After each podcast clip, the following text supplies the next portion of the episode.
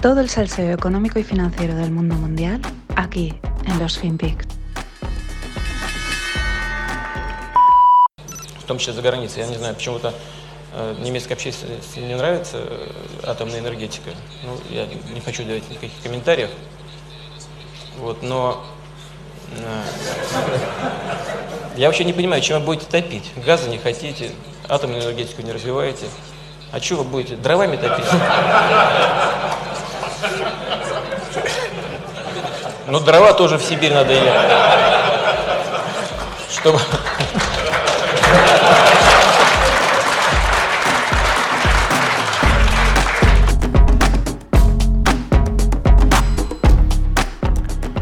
Hola, no financieros. Esta voz deberíais de reconocerla. La he puesto alguna vez y por el acentito, ¿no? Se nota que es ruso. Eh, me refiero a nuestro amigo y queridísimo, por así decirlo, Vladimir Putin. Estas declaraciones son de 2010. L- He de decir que hace como pues un mes o por ahí, un poco más, no, ya casi dos meses, eh, las tenía por ahí guardadas, pero al final no me dio para ponerlas, ¿no? Pero ahora me han vuelto a aparecer por ahí por Twitter y son, claro, perfectitas, ¿no? Es Vladimir Putin en el 2010 y riéndose de Alemania, porque menciona a los alemanes, pero es como reírse de Europa, ¿no? Y además con razón, porque ahí lo que está diciendo, y por eso la gente se ríe, ¿no? Y además el tío lo hace como con un, to- un tono stand-up comedy, ¿no? Con esa pausa, sonrisa así pícara, ¿no? Eh, voy a decir la broma, reíros. Eh, dice, claro, dice Alemania, podemos decir Europa, pues eh, no gusta la energía nuclear y no están construyendo centrales. Y entonces es cuando él, así con risas, cuando la gente se ríe, dice, dice entonces, ¿con qué, ¿con qué se van a calentar? Dice, con leña. ¿No? Y ya, claro, rompen dos a carcajadas. Es, pero es que, para colmo, remata diciendo, eh, mm, hay que ir a por leña a Siberia, ¿no? Que es, yo creo que Siberia es algo que todos entendemos, o sea, todo el mundo la utiliza para la misma primera, porque los que inventaron lo de enviar a la peña a Siberia son los rusos, eh, el- eh, pues al, al exilio siberiano del frío y allí perdido a la muerte, y el resto pues lo decimos en base a eso, ¿no? Y por eso cuando dice lo de ir a por leña a Siberia, yo creo que tiene ahí su miga. Claro, esto es muy premonitorio, ¿no? Bueno, para nosotros premonitorio, para él él ya estaría en su hoja de ruta. Y así estamos en Europa y así está Vladimir, con la sartén por el mango. El tema es que yo en los FinPix, pues mi objetivo es agrupar noticias para contarlas de golpe, ¿no? Y hilarlas, buscar un poco las interrelaciones y hacer lo que es como la curación de contenidos, y porque así mola más. Eh, es verdad que es justo al contrario de cómo lo hacen los medios que, de comunicación, que lo que van haciendo es alargar la información, van soltándola por goteo, porque así te mantienen enganchado, ¿no? Y cada día te dan un poquito, y eso, pues yo intento hacer lo contrario, yo lo agrupo y, y lo suelto, ¿no? ¿Cuál es el problema que a veces pasa, como está sucediendo? Pues lo de Ucrania. Es un tema muy importante, va para largo. Y ya no es cuestión de que los medios hagan liqueo de información, sino que es que no hay otra que ir así. a lo mejor hay que repetir el tema de, Ucrania, Rusia, como es el caso de hoy. Pues el conflicto avanza. Muchas noticias de mil tipos, ¿no? Salen sobre, por ejemplo, sobre detonaciones en diferentes zonas de Ucrania. Que claro, al final uno ya no sabe si han sido los rebeldes prorrusos que están en zona ucraniana o los rebeldes ucranianos que están en la zona ucraniana contra la zona rusa o rebeldes ucranianos en la zona rusa, eh, si, es, si ha sido algún ejército o si ha sido una detonación que han oído y a lo mejor es de cualquier otra, el pedo de una vaca, por así decirlo. O son fake news o qué. Pero ahí van saliendo. Es verdad que parece que la cosa va poquito a poquito, ¿no? Esto no... Parece una, una guerra en cámara lenta, ¿no? Mm, Pasito a pasito, no nada así a lo bestia. Al mismo tiempo, Ucrania declara el estado de emergencia. Ojo, vamos a hacer la comparativa. Igual que Trudeau, Trudeau, su Emergency Act es una especie de estado de emergencia, ¿eh? Pero vaya diferencia de motivos. Yo creo que los ucranianos lo tienen bastante justificado. Ahora, el amigo, el hijo de Fidel, Justin Trudeau, eh, si le planta una guerra, yo no sé qué emergency, qué act o qué, qué estado va a tener que declarar. Bueno, pues Ucrania, a través del estado de emergencia, una de las cosas que ha pedido ha sido el llamamiento a filas a los reservistas de entre 18 y 60 años para un periodo máximo de un año. Yo creo que esta llamada no la haces así de cara a la galería, ¿no? Al mismo tiempo, Estados Unidos despliega 800 soldados, 20 helicópteros Apache y 8 aviones de combate en la región báltica desde sus bases en Alemania. Esto no quiere decir que vayan a intervenir en Ucrania, ojo. Porque es verdad que puede ser un despliegue rutinario, ya digo, ya he dicho que pues hoy en día se comenta todo y se sabe todo al minuto, entonces a veces algo que es rutinario parece, metido en un cierto contexto, parece que vaya a pasar algo, ¿no? Eh, puede ser a lo mejor un, mero despliegue rutinario o una forma de dar respaldo a los países bálticos que sí que integran la OTAN, ¿no? Y decir, bueno, pues por si acaso, y para que tampoco parezca que estamos aquí pasotas, vamos a mover gente, también por igual los países bálticos le han dicho, oye, Tú mm, lo que quieras, pero nosotros a estos rusos nos los conocemos y no nos fiamos un pelo. Así que empieza aquí a ponernos algo de seguridad y, y a ver qué sucede, ¿no? Problema, que visto lo visto, esto va hasta donde Putin quiera llegar, o mejor dicho, hasta donde él considere que ya se ha ganado la confianza y el suficiente respeto de Occidente.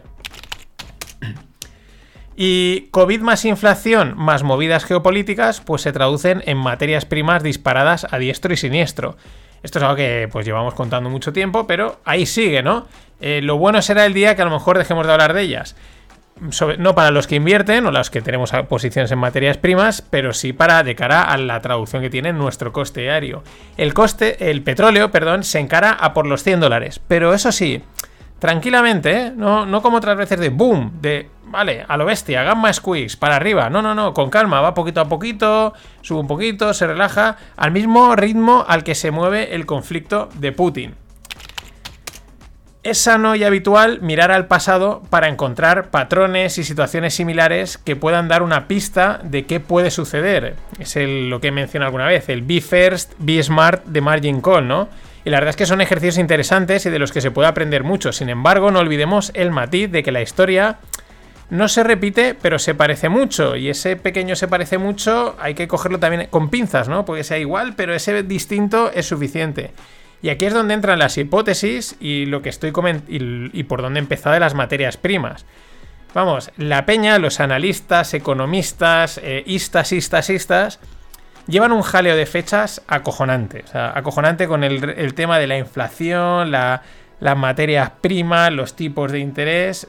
Cada día hoy es una cosa, que si esto es como el 87, que si esto no, esto es como el 99, que no, que esto es como en los 70.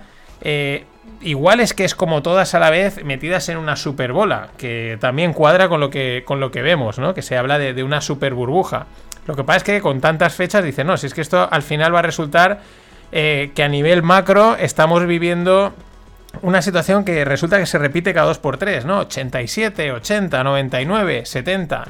En fin, resumen, inflación, poco crecimiento, inestabilidad geopolítica y también diría que económica y pues de momento materias primas disparadas. Así, normal que otra empresa de commodities presente unos resultados espectaculares. En este caso se trata de Rio Tinto, uno de los mayores productores de mineral de hierro, el famoso en inglés mm, eh, Iron Ore, eh, pues presenta unas ganancias de 21,4 billions. Vale, ¿cuánto es 21,4 billones? Pues mucho, ¿no? Pero aquí al final no es, no es el, número, sino el porcentaje, ¿no? Que es donde uno ve, porque hay para una empresa 24, 21 billones puede ser mucho y para otra puede ser la debacle. El tema es que sube sus ganancias un 73% respecto al año pasado. Ahí es nada. Y en la newsletter os dejo una gráfica que da para pensar, ¿no? El yuan chino se ha revalorizado hasta sus máximos de 2018. Y si lo pensamos, de 2018 ahora, lo que han, vivido y hemos vivido por medio es una pandemia con las restricciones, con los bloqueos, la debilidad de la, de la, economía, las dudas en la economía china respecto al tema del inmobiliario, además la previsión de bajadas de tipos de interés del Banco Central chino, que también es una forma de decir las cosas no están claras a nivel económico, y sin embargo el yuan eh, máximos mm, en los mismos niveles de 2018 respecto al dólar. Y yo la verdad es que de China tampoco es que controle demasiado, pero siempre me parece complicado sacar alguna conclusión, algo válido. Como aquello es como es, si te llega lo que te llega, pues mm, nunca sabes realmente por dónde cogerlo. Simplemente presentar los datos y observar.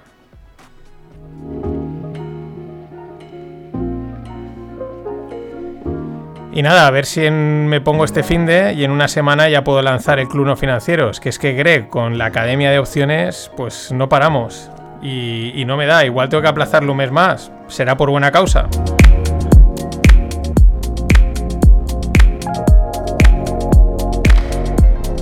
Y en el mundo techie, empezando por las startups, una gran historia que, ya he contado, ¿no? Pero es que continúa, o mejor dicho, llega a su fin. Un fin, enténdeme, entre comillas, porque no acaba. Simplemente es que es una startup que ha cerrado un proceso de exitosas adquisiciones.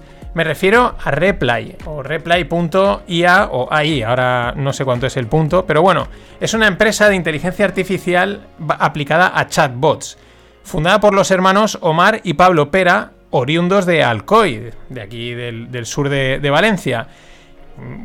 Bastante al sur, pero bueno, de la comunidad valenciana. Alicante, Valencia. Que no se enfade nadie. Bueno, la fundaron en 2016. Fue adquirida por Customer, por otra empresa, en 2020 por una cantidad desconocida. Y ahora Meta Facebook, Facebook, Meta, el nombre que más te guste, ha cerrado la adquisición de Customer por un billón. Tras, bueno, pues tras pasar exitosamente la revisión regulatoria, ¿no? Que se ve que tenía pues, temas de estos de, competencia y tal. En fin, que tras seis, tras seis años y dos adquisiciones, por eso decía que finaliza su historia, porque al final, como mucho, llegas a que te compre o, te o desapareces o te conviertes en un supergigante sobrevives mm, o, te compra un supergigante, ¿no? Como, como, como tope final de, una evolución. Y en este caso, pues un supergigante como, como Meta Facebook, Facebook, Meta o la empresa de Zuckerberg. Las dudas sobre el futuro de Meta Facebook que he comentado alguna vez y que todo el mundo tiene, esas las dejamos para otro lado. Vamos a disfrutar de estas buenas noticias. La verdad es que cada vez hay más españoles plantando bandera con éxito en los Estados Unidos. Y esta nación emprendedora que en la que vivimos, que dicen que es, em, que es nación emprendedora de cara a la galería, hay mucho emprendedor, sigue hablando poco o nada de ellos, y es una auténtica pena. Y para cerrar eh, la parte cripto, y dos noticias cripto. Una, los aficionados de los Broncos de Denver también se suman a montar una DAO para comprar el equipo de sus pasiones, los Broncos de Denver. Necesitan levantar 4 billions. Reitero, legalmente esto todavía no es posible. Tú te puedes constituir con tu DAO y bla, bla, bla, pero efectuar la compra del equipo de una entidad legal y la gestión, eso hasta donde he oído aún no es totalmente factible. Pero mucho ojo porque me da que estas DAOs de aficionados o estas DAOs deportivas van a ser una auténtica fiebre. Me parece que encajan perfectamente en, esta situación, este caso práctico. el sentimiento de pertenencia y de propiedad de los aficionados respecto a un equipo. Y por lo tanto, si esto acaba siendo una fiebre, pues es probable que, que, alguna acabe marcando jurisprudencia, ¿no? Acabe consiguiéndolo y sea el modelo a replicar. Y yo la verdad es que con el lío que tenemos, yo no sé a qué esperamos los aficionados del Valencia para montar uno, aunque solo sea para armar grescas. Y es que nos va perfecto. Y Twitter experimenta con pagos de propinas a través de Ethereum. Ah, amigos. Ah, amigos. Quizás aquí está una de las claves de la salida de Jack de Twitter. Él, que es un auténtico defensor, vamos, férreo, casi maximalista de Bitcoin. Quizás él quería meter Bitcoin y el resto del consejo, de asesores, etcétera, eh, no lo veía nada claro. Esta quizás sea una de las causas. También es verdad que siempre lo hemos dicho, no ha sido capaz de sacarle la rentabilidad, a lo mejor por suerte para los usuarios, a Twitter, la rentabilidad que podía haber sacado. Pero también aquí hay otro detalle, mucho ojo con el... con la segunda derivada, perdón. Es decir, de alguna manera, aunque sea una prueba, no, haya, no acabe funcionando, no la acaben implantando, una empresa como Twitter valida Ethereum, es decir, no, vamos a probar con Ethereum y descartamos Bitcoin. Aunque luego igual mm, acaben inventando el Twitter Coin y a funcionar, porque las cosas como son. ¿Para qué usar la moneda de otros cuando puedes crear la tuya propia y hacer lo que te dé la gana? Nada más. Hasta mañana. Pero te voy a decir una cosa. Si no gano dinero, no me divierto.